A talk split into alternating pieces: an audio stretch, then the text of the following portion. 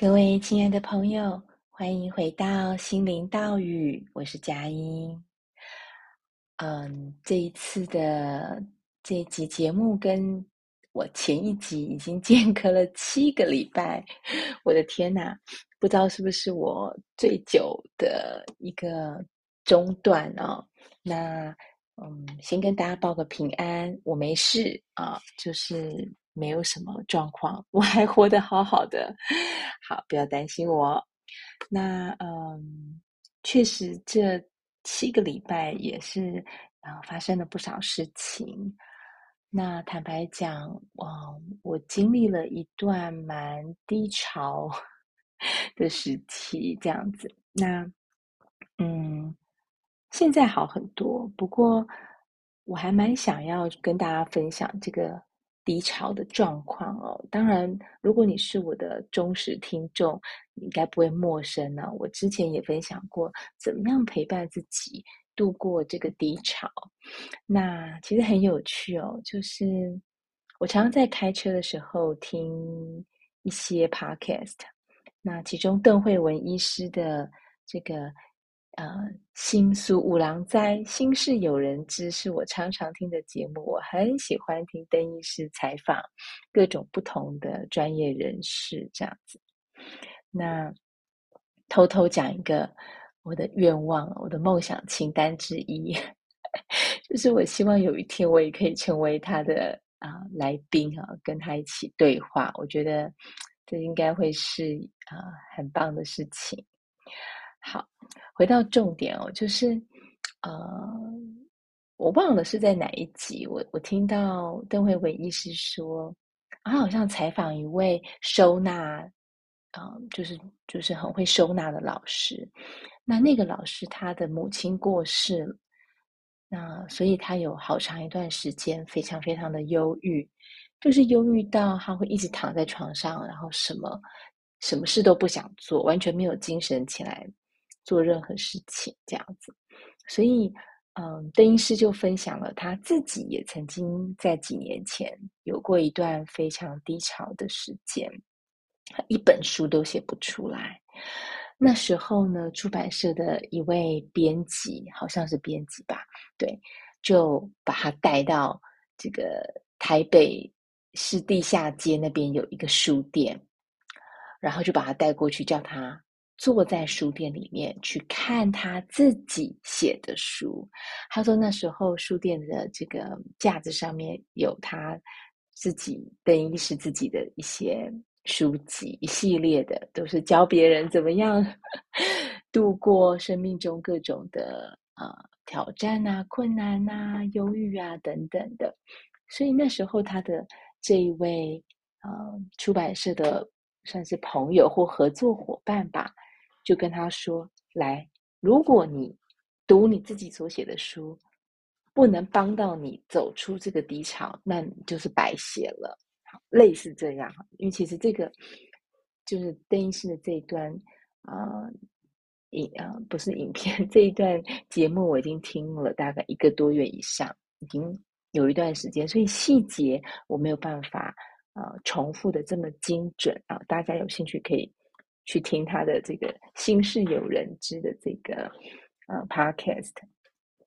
总之那时候呢，我听到这个被采访的这位收纳老师以及邓医师自己都有呃曾经这样子低潮到没有办法创作啊，我内在有一种很深的被安慰到的感觉，就是哇，那所以我低潮到我没有办法录音或者是剪接什么节目，我突然觉得。情有可原，好，是非常正常的事情。那我个人之前也曾经在节目里面说过，当我的情绪或者是能量很低的时候，我通常不会在那时候录音，因为我觉得那时候的内容很可能都是抱怨的，或者是一些对于听众来说，嗯，不会有什么帮助的一些内容。那这并不是我录制 Podcast 的初衷，我并不是要博取同情，对吧？好，所以我并不想在那个时刻来录音。我通常都会在我走过了那一段低潮之后，我觉得我比较能够用一种平常心啊来，或者是一种比较超脱的、超越原本的角色的这种位置来看待这个世界的时候，我觉得这时候来分享我的历程会比较有意义跟建设性。好，所以呢。呃，其实这七个礼拜当然有很多很多事情，我很想跟大家分享。但是我想，我今天就先专注在这个所谓的低潮的状态啊。那我很快的先讲一下这个低潮有个起源哦。那那起源就是在三月七号那一天，我那时候在我儿子就读的学校，就是华德福的学校里面。啊，那天是星期二啊，我正在我的办公桌前面备课，准备呃，就是不到一小时后就有一堂中文课，我要教课嘛。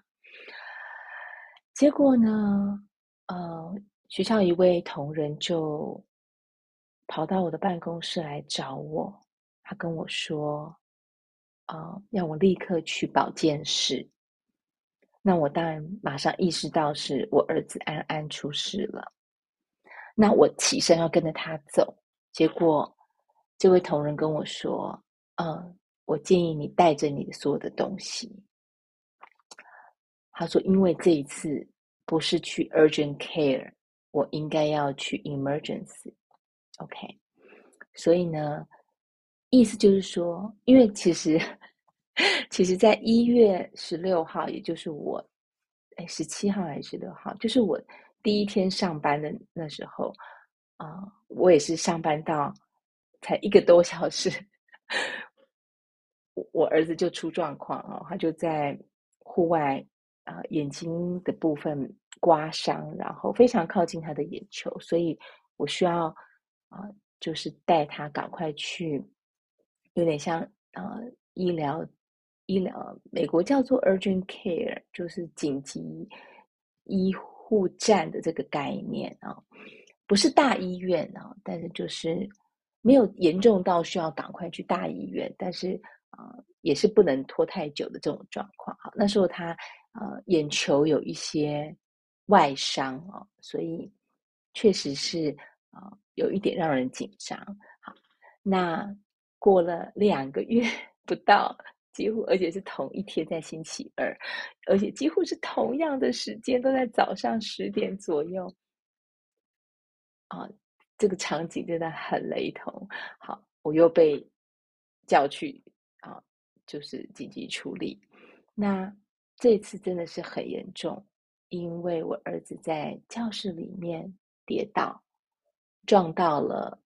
到目前为止，我还不确定到底是什么东西。好，但是根据几个同学的描述，还有我儿子自己的描述，他撞到了放在旁边的一张桌子，而且很可能是撞到了桌子旁边的一个铁钩子，所以他的额头呢，有一个非常大又很深的割伤，这样。坦白说，我。我看到这个伤口的那一刹那，我觉得我的心跳应该是停了几拍吧。然后我立刻叫他们把它遮起来，然后我立刻把我儿子抱住，因为我不想让他看到我的表情是多么的惊恐。后来他其实缝了九针，对，其实是挺大的，呃。一个意外事件啊，尤其是发生在上课时间，在老师在的时候哦，那而且是在教室内。啊、我想我我先暂时不要去 描述太多的细节哦。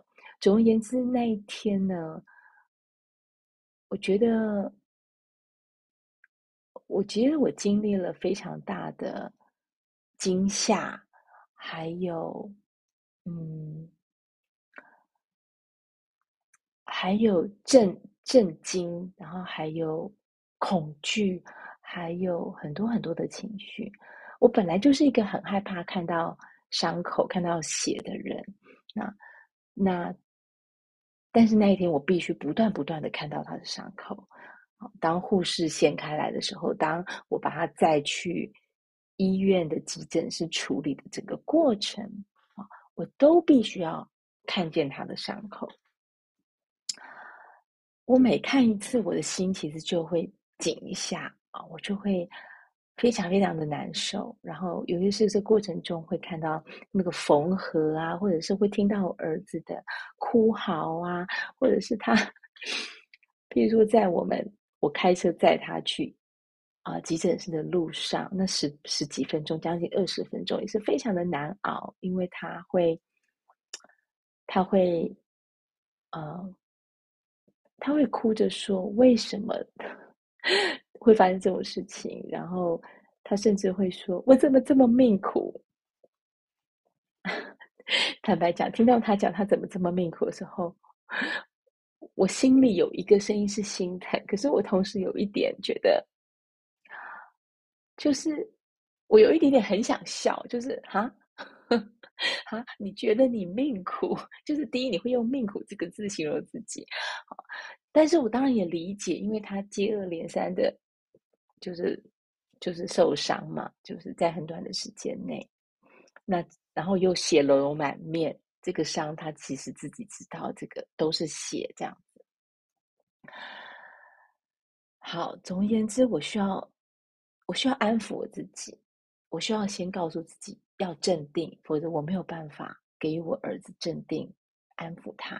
好，所以，所以我其实是把我所很多很多很多的情绪，硬是压下来，在那一天哦，从早上十点一直到晚上，我们终于回到。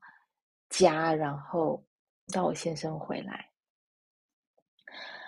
其实我先生回来的时候，我就是非常急切的，很想跟他分享我的很多很多的感觉跟念头哈，有很多不理性的念头，就是啊，就是孩子一直受伤，然后是不是我的错？是不是我选错了学校？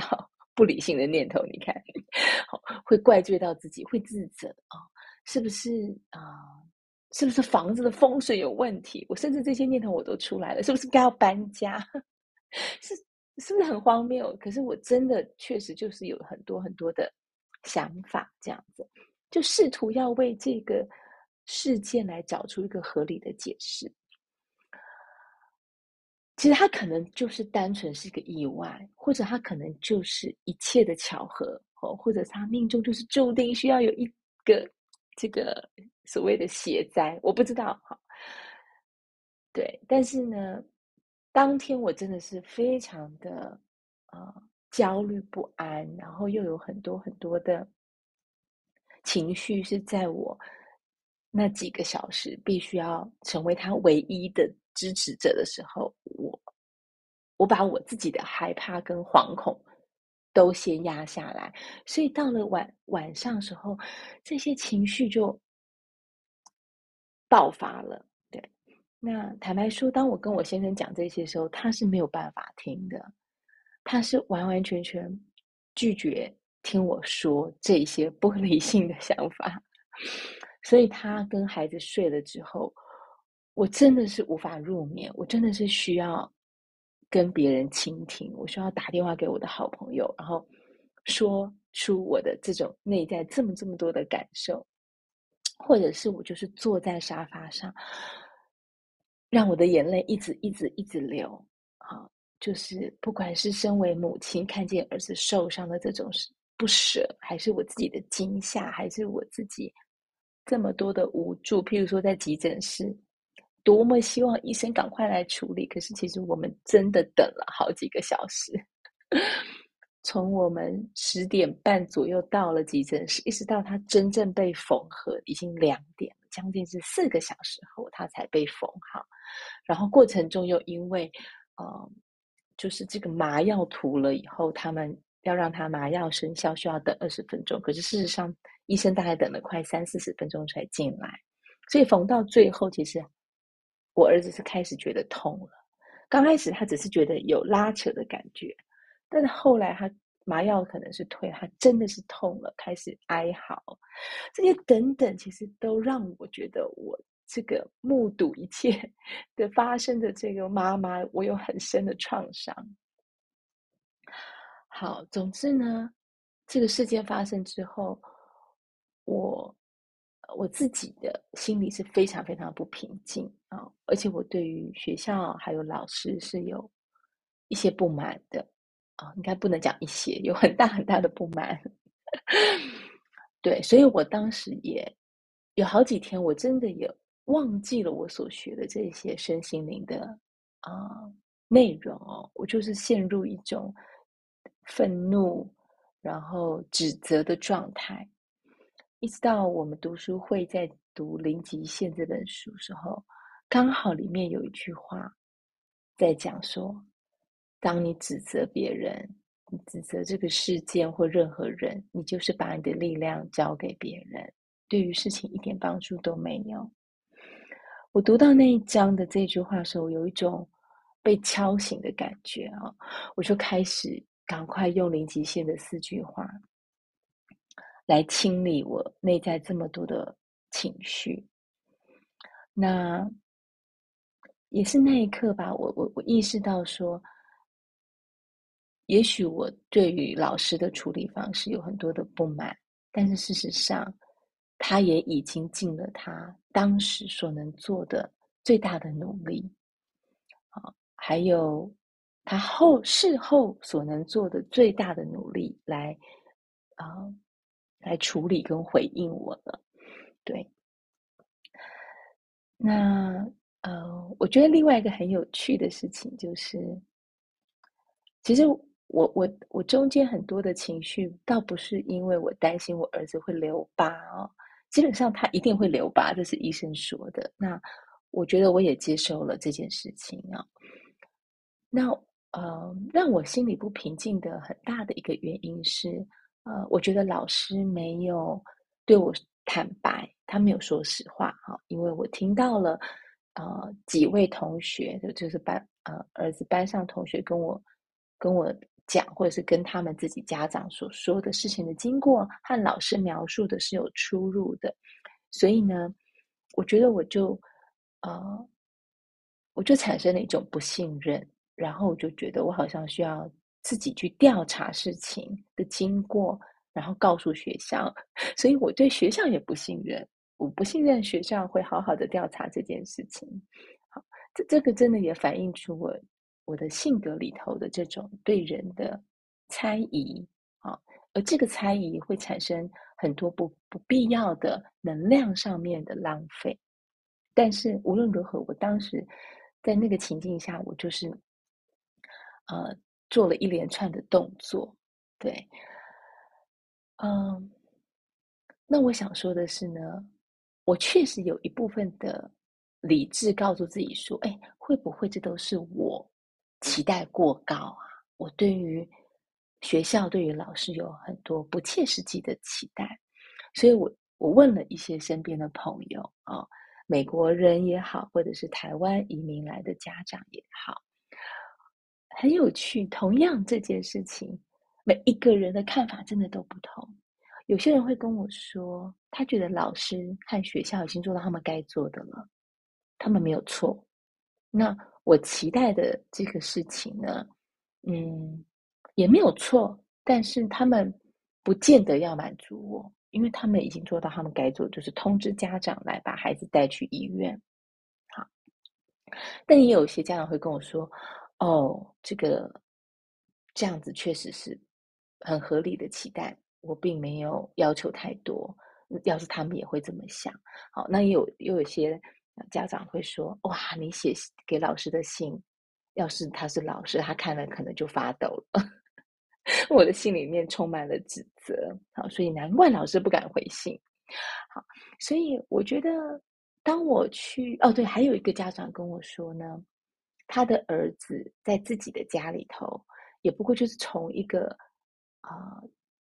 这个沙发上面跳下来，然后不小心撞到了一个圆圆的木桌子，他他儿子的后脑勺就去缝了四五针，也是血血就是鲜血直流这样子，还还坐了这个救护车去。好，所以他的分享告诉我说，哎，其实不见得要跑很快，力道很强，孩子的就是才会受伤到那么严重。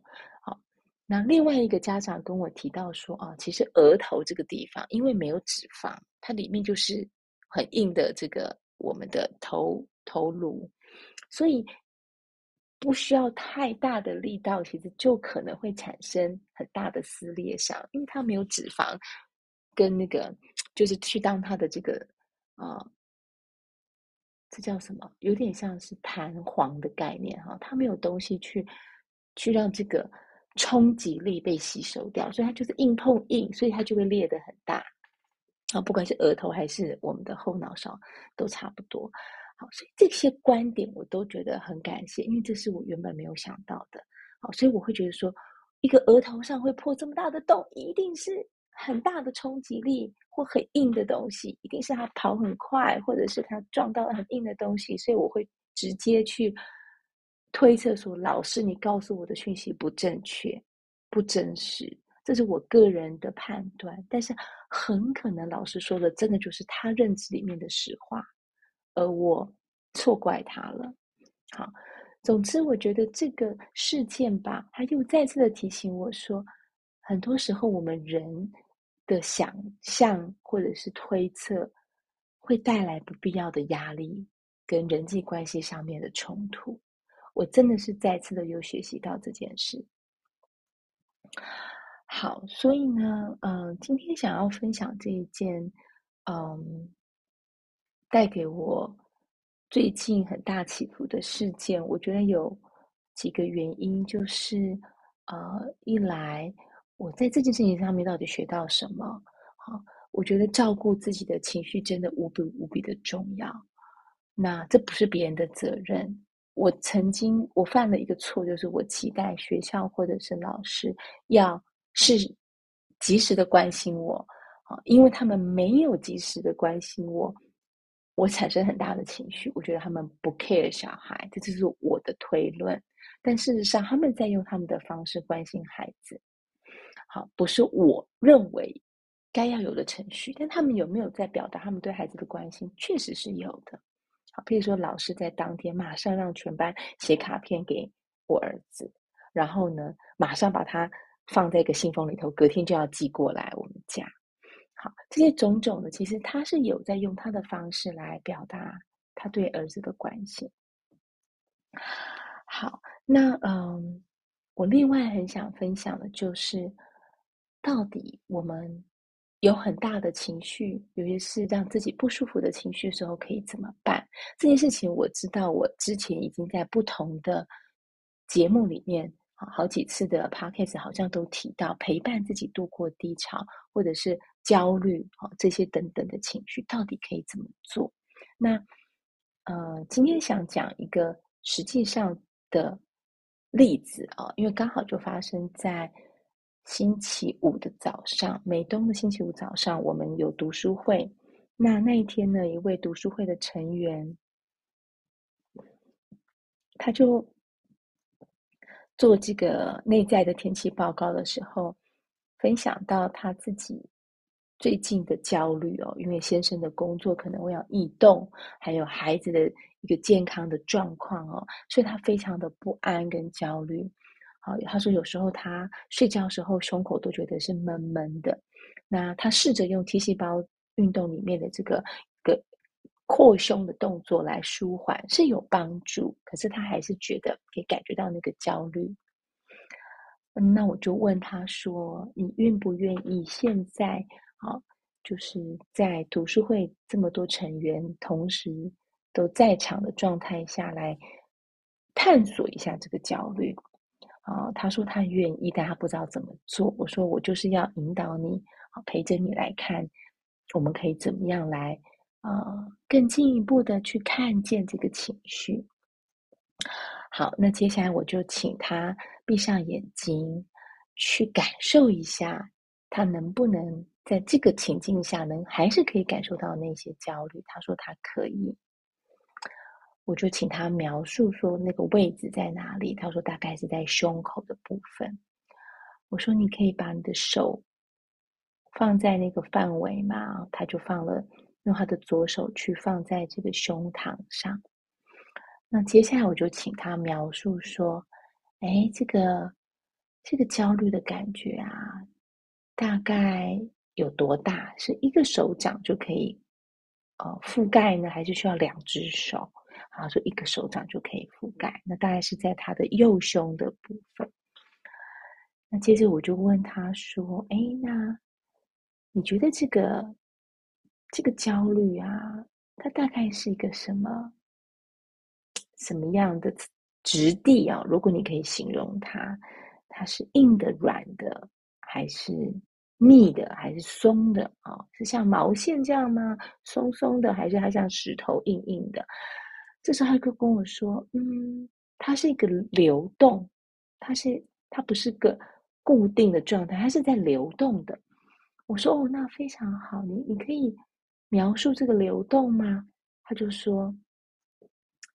呃，他好像是在画圈圈哦，是在啊、打转啊、我请他用他的手指头去跟随着这个流动，让我们看见哦，这个它是从外往内一圈一圈的，到中间之后又继续从外往内，好像一个漩涡的感觉。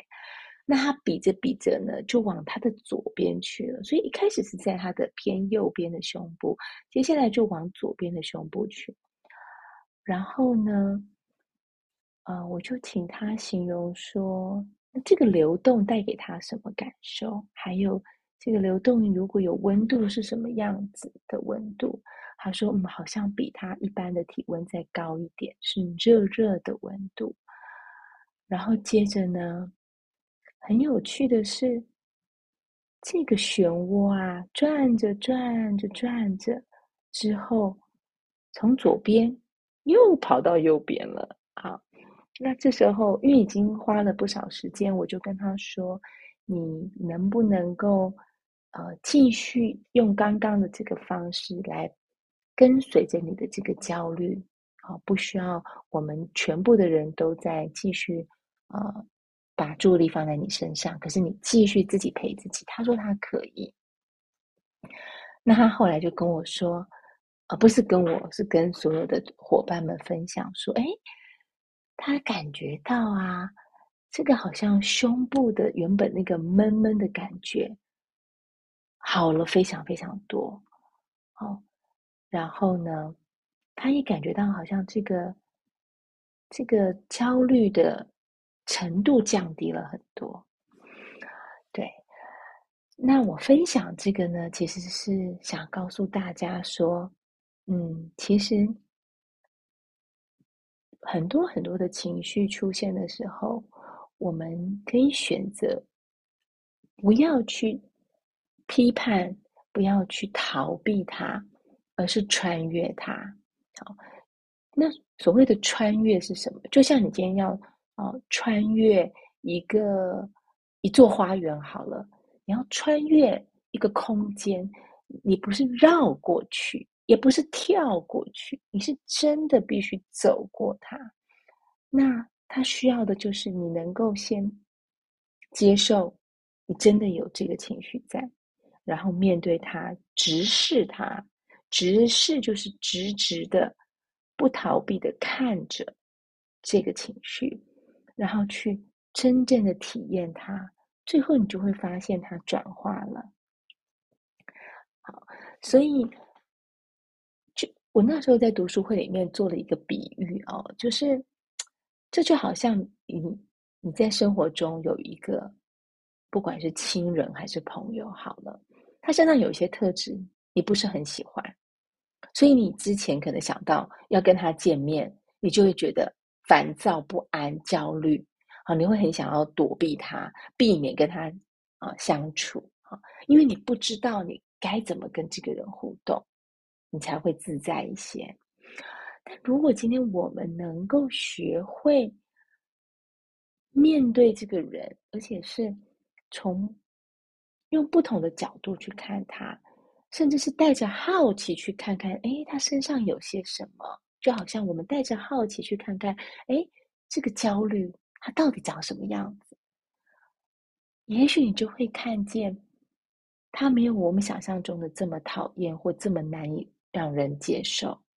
那当我们培，当我们培养出这样的一种能力，就是你能够跳脱出原本的设定啊，原本你跟一个人互动的这种惯性，你能够跳开来，用一种新的方式，你可以改变，用一种新的角度来跟他互动。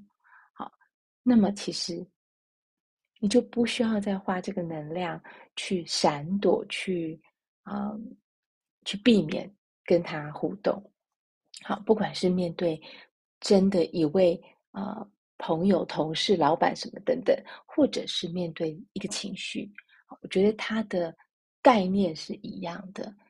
就是不要被原本的这个模式给框住了。我们真的是有能力可以选择跳脱这个原本的模式，用新的方式来面对跟。啊、不是处理，而是你要说处理也可以，但是去面对、去了解、去认识啊。我记得以前看过一本书，叫做《不抱怨的生活》。这本书在讲的就是我们在人际关系上里头，怎么样可以完全不要用抱怨的这种方式来。面对任何的人，那我记得那个作者讲过一句话，他说：“啊、那是一个一个故事吧，意思就是说，他有一个他很讨厌的啊、不知道是这作者本人还是好，假装就是你自己好了。有一个你很讨厌的人，真的是看他非常的不顺眼，觉得他身上有好多好多很糟的缺点。可是，在这个你所讨厌的人的身边。”你应该也会找到有人是非常的啊、喜欢他，或跟他相处的非常好，所以那代表了什么？那代表了他身上有一些优点是我们看不到的，是我们还没有认识、还没有机会去去建立起来的一种不同的关系。好，所以嗯，我想说的就是说，就像我。讲到前面，我儿子受伤的这个过程哦，我去问了不同的人，我就从不同的角度在看同同样的事情，它会让我啊、原本执着的这些点松动很多。那嗯、呃，情绪也是一样，我们原本对于这些让我们感觉很不舒服的焦虑等等的，我们可能有惯性的处理方式，去逃避它，去忽略它。但是，我们有想过吗？当你去逃避、忽略一个感觉的时候，你其实是在用另外一个更大的能量，要试图去压抑它、去盖住它。对，其实你在耗损，在你不知不觉中，你其实也在耗损，好一些力量，因为你要去盖住它，就好像你你说了一个谎，你要用另外一个谎去圆，那这是类似的道理。有一个东西在那里，你不想看它，你要拿东西去盖它，这里是个多的动作，对不对？多的能量，好，所以我们能不能够学着接受这件事情，就是在我们面前，在我们生命中发生了，不去逃避，然后并且试着真的是张开你的眼睛，去看看这里面有什么。有时候。它外表看起来很丑陋，里面可能是很棒的礼物。就像看起来很粗糙的一块石头，你真正的把它看到内在去，它可能是一块价值不菲的玉佩，啊，是一块玉或一个宝石，这都有可能。好，所以。啊，今天拉拉杂杂讲了很多，很抱歉哦，没有很有系统，但是这真的都是我过去这几个礼拜来真真实实走过的这个心境哦，心路历程，跟大家分享，希望能够嗯，不敢说启发啦，但是希望能够陪伴你度过人命生命中呃不同的挑战，或者是嗯，尤其是。不舒服的这些能量跟情绪。好，如果能够帮助大家用不同的心态来面对，我觉得就非常值得了。谢谢大家的聆听。然后最后要说的就是，我在上个哎。今天已经是几号了？我都我今天忘了报时间。我通常都会讲我录音的时间，对不对？哦，今天是四月二十三号星期天的凌晨。哈哈，不好意思讲，到时候被我妈妈听到会说，你怎么这么晚还不睡觉？好，那呃，其实因为其实我从四月八号到十六号有一个礼拜多的时间去了夏威夷，跟我父母亲碰面。所以其实这个礼拜回来后的时差还没有调得很好，常常在白天会睡觉，然后晚上反而睡不着，啊，这今天有点这个状况啊。但是呢，我想分享的就是说，啊，我在四月八号过了生日，所以我已经现在是四十四十八岁了。好，如果你不知道，很可能你还不是我脸书粉专的这个朋友。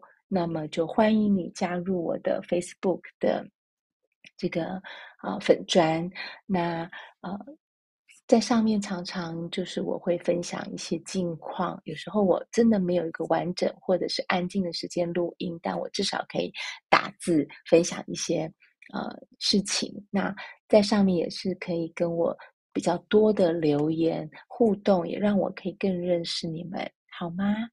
那呃，我就记得到这个节目的说明栏位去看粉砖的链接，或者你可以直接在脸书上面打佳音的心灵道语，应该也会找得到我。好，那今天的留言就到这里，祝福我们啊每一位听众朋友们身心安顿，我们下次见喽，Namaste。